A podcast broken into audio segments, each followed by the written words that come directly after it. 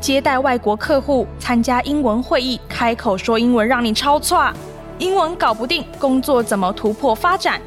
经理人月刊与 YouTube 人气英文老师 Catherine 共同推出最后一次学好商用英文线上课，透过 PLP 学习法，教你用原本就会的单字说一口流畅英文。再搭配十个经理人独家秘诀，商务沟通保证轻松驾驭。超早鸟四五折优惠价预购开跑，上网搜寻新商业学校商用英文课。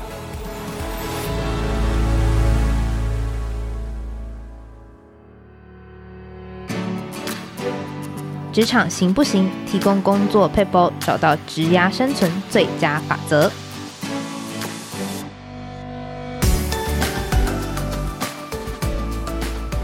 Hello，听众朋友，大家好，我是经理人月刊采访编辑。在今天的单元，我们会提供职场大小困扰的小配包，让你解决工作烦恼，即学即用，为职涯加分。今天呢，可能是让很多主管都心惊胆跳一集。今天我们来聊聊离职，你该离职了吗？好，那根据呢，我们三月号的专栏作家李世珍观察到说，其实台湾整体人力市场求职的高峰期是在每年的六月，就是大家毕业季。那接下来呢，第二高峰其实就是三月。所以呢，等于我们这一集播出没多久后，就是很多人可能都已经在这集我们。这个时间点附近，就跟你的主管提出说我要离职。那今天我们就来为呃这个离职的苦主，我来邀请我们的副总编辑张玉琪 Amy 来跟大家聊聊关于离职的话题。嗨，各位听众朋友，大家好，我是 Amy。对，那嗯，好，这题呢不是 Amy 要离职，是来问说，突然给大家一个很奇怪的这个印象。对，那我们来聊聊说，就是很多人离职可能都会卡在说，就是会想说，到底是。是真的要离职呢，还是就是大家离职的原因会是什么？我在就是递出我离职信之前，我可能需要做哪些评估吗？我我觉得就是有时候离职就是一个冲动，比如说，嗯、呃，在会议上被老板骂完之后，就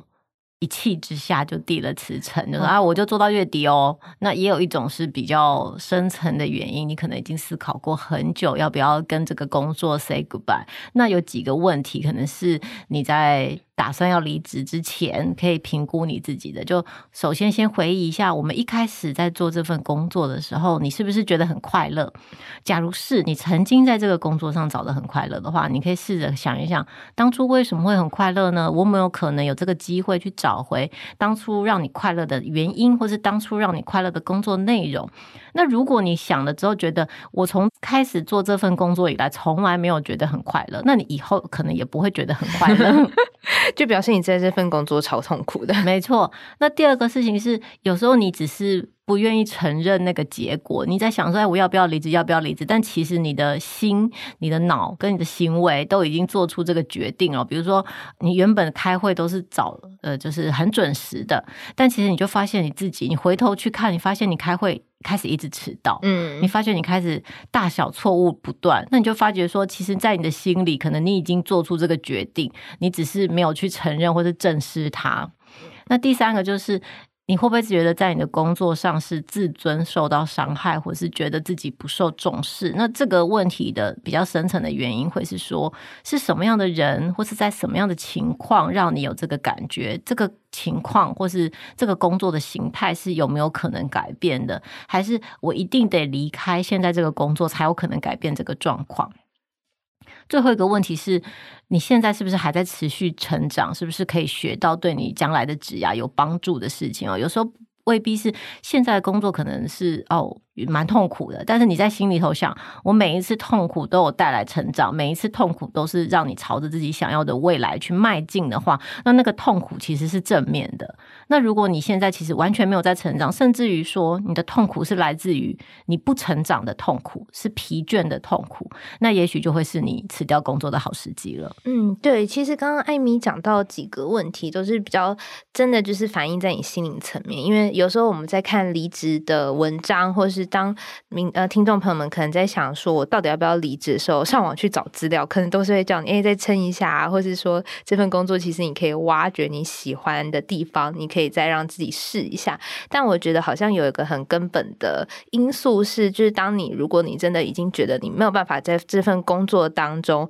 譬如说呃真的是很吃力、很不顺手，还已经大了。大幅的超越你的负荷的话，那也许这就是一个离职的表征。那像在《富比士》杂志里面，他有提到几个，像刚刚艾米讲的，譬如说，如果你在工作当中你接受到很多的是负面批评，就是你都没有受到肯定的话，那就表示这份工作它其实也不是一份太理想的工作。那另外一个是，就是你可能觉得自己不是团队一份子，就是你对这个团队你没有归属感。那理所当然，你久而久之，因为人都有归属的需求，你一定也会想要离职。那还有另外一个很简单的问题是，就是这个也是真的是很发自内心的，就是就会告诉你你要离职。譬如说，你如果不想和别人讨论自己的工作的时候，它可能其实也是一个表征。因为当别人问起你的工作的时候，就你愿意谈论，就表示哎，你其实心里还是有认同这份工作。可是当你就是连讲都不想讲，就表示你真的已经就像刚刚艾米说，虽然你可能觉得你还在思考到底要不要离职的时候，可是你的行为其实就已经做出了改变了。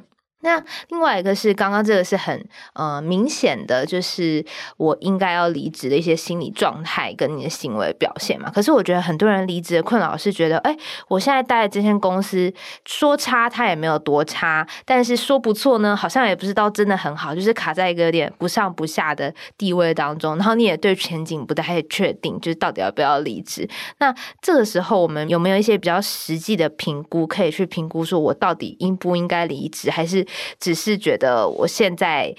卡在这个状态不太好而已。这卡关的状态，其实我们之前就《经理人月刊》之前做过一个专题，就是慎重做好离职规划的这个专题，就有让你就问自己几个问题可以去盘点。因为其实最后这些要不要离职的问题，都是会回到自己的内心啊。第一个就是我是不是非走不可？就是。你的工作其实还是是一个职业的选择，所以不要为了很小的事情，比如说就只是为了一次跟主管吵架，或者一次主管给你难堪，或是因为今年没有升迁你，像这种比较可能是没有那么深层的原因去离职哦。如果你每一份工作其实都是有哦想要做到什么，想要完成什么，你就要知道说我是要为了这个大的目标去进入一个公司去选择工作，不要为了很小的事情去离开。那第二个问题是你的年资如何？就如果是年资很短的，比如说在一年以内的这个经历的话，其实通常都会觉得，哎，你要不要再想一想？因为对于不管是接下来的求职来说，这一年如果一年就离职，其实对于这个用人主管或者在面试的时候，都未必是一个加分的项目哦，甚至可能会让人家觉得说，你其实根本没有真正去了解了这个工作，就决定要离职，就是在这个艾米真的会看吗？会啊，真的？真的会真的会，尤其是如果连续两三个工作都是只有几个月，那你可能会觉得说，哎，那他会不会来我这里也是？做几个月就想走，因为他可能很容易就觉得这个工作不适合他。嗯，那第三个问题就是，我如果现在转职，我有没有很大的能力？就人力市场上，我的市场价值如何？因为这个是蛮实际的问题哦。如果我现在离开这个现在的工作，但是其实我找不到下一份工作，你可能就会再次想一想嘛。你一定会想说，我离开这里是因为这个市场上很需要我这样子的人才，所以我才会离开。就是这个问题是比较实际面的考量啦。那你这些问题都问完了。之后你再去想说，哎，我是不是在现在的状况没有办法让我再学到这个东西，所以我必须要去新的工作来学东西。嗯，之前我们在《经理人月刊》有一篇文章，那它主要是出自《独立工作，现在未开始工作》这本书。有提到，他有说，就有时候我们会觉得，哦，这份工作不太适合自己。其实有可能是因为你还没有发挥你自己的潜力，所以在你谈离职之前，可以先想想，哎，我为这份工作大概付出了多少努力？那假设你真的已经付出了可能超过八十 percent，或是超过你觉得你自己可以负荷的努力，你就去想说，这份工作它的工作适合度跟工作重要性，你可以去把它划分成几个象限。假设这份工作呢，现在对你来说，说是，诶，工作适合度低，可是工作重要性高，也就是你不太适合这份工作，可是组织好像蛮重视你，或是你做的其实是做的东西是蛮重要的，那其实你是可以考虑内部转职，因为表示这份工作可能对你来说 loading 比较重，那你可能内部转职会是一个比较好的做法。那假设你今天发现，哎，你是工作适合度高，可是工作重要度低，也就是你蛮适合这份工作，可是组织并不重视你的技能，不重视你的能力的话，那其实你应该换到一间就是重视你的能力的公司去工作，这对你来说是比较好的发展。所以，听众朋友们呢，可以从工作重要度跟工作的适合度去思考自己是落在哪个象限，那应不应该转职？那我想问的是，就是有时候，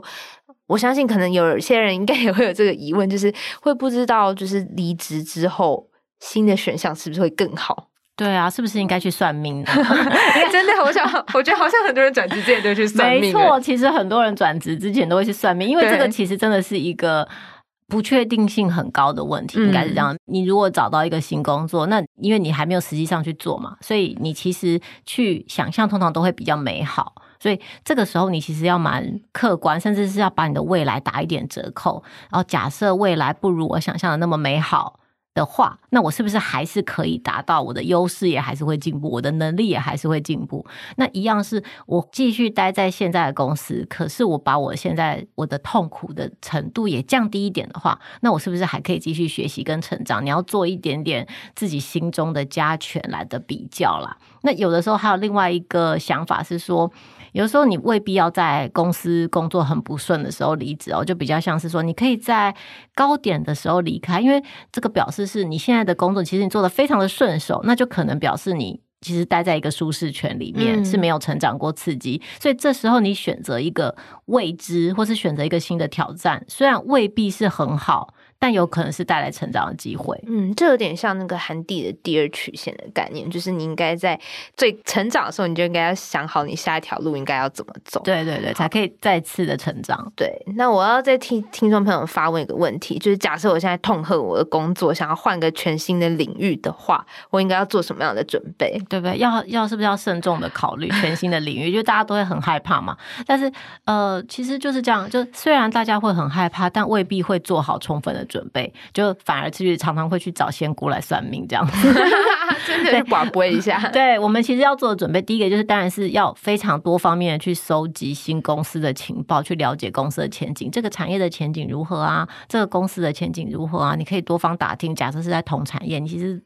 多敲敲门问问看，其实搞不好就可以找到在那个公司里面工作的人哦。所以厘清一下这公司是不是就。产业是好的，那公司是不是也是好的？成长的幅度如何？那第二个就是确认你新工作的内容是什么，这个可能是要蛮仔细的去确认，因为你总是可能，如果对方讲的是一个比较抽象或模糊的概念，你可能就会自己把它美化的去想象那个前景，然后所以要比较具体的去问新工作的内容是什么。那第三个就是运用人际网络，就刚刚讲的，就是找一个有没有曾经在那里工作过，现在在那里工作。就是左右打听有没有机会是，哎，这个工作到底是需要什么样的人啊？他实际上工作的内容是什么啊？喜欢或不喜欢的地方是什么啊？这些都可以帮助你去比较真实的去考量，说到时候我到了新公司之后，我会不会喜欢新工作？嗯，对。我们之前在经理人月刊的文章当中有提到，你可以问说，比如说工作内容有哪些，我要拿一些知识跟技术比较容易帮助我衔接到新工作。那像刚刚在新公司的这个了解部分，你也可以去了解说，哎，这这个产业它可能影响。或是它衰退，它有哪一些因素，或是风险，或是它现在法规的管制。假设是到一些有法规禁令的公司的话，你可以去研究一下现在法规到底是对这间公司有利或是不利，就是你可以去多做一些了解。那假设呢，你真的决定要走，我们这边有提供一些 比较容易的转职时间。之前我们有专栏作家有提过说，你转职时机第一首选应该是年前的转职，因为年前的转职是表示是各公司的。年度计划开缺，那这就是有征才计划是要扩编的。那第二个呢，是你年后的求职，因为这表示是就是在过年之前有人提出辞呈，所以你是递补那个缺。那这个表示它可能是一个急缺，那他可能会要你马上上工。那你当然就是它不是计划性的开缺的话，你当然有比较有可能接到的是死缺。那最后呢，就是是六七月，就是你要跟很多毕业生一起求才的，这个是第三，就是简单来说，在就是所有的。求职高峰期当中，它是一个比较相对不好的求职时间，因为你要跟很多人竞争，就是你这个产业当中，你可能要跟很多新鲜的肝啊、新鲜的人啊去竞争，那相对来说也会是比较没有这个优势的。所以呢，如果真的有年后转职的人的打算的话呢，就可以敲敲你主管的门。好，那也祝大家就是转职顺利。那如果喜欢我们分享呢，欢迎订阅《经理人月刊》的 Podcast，也欢迎到《经理人月刊》的官网查看更多内容。那如果有任何问题，也欢迎到资讯栏中填写表单，我们会邀请职场专家为您解答。那谢谢大家，也谢谢 Amy，拜拜，拜拜。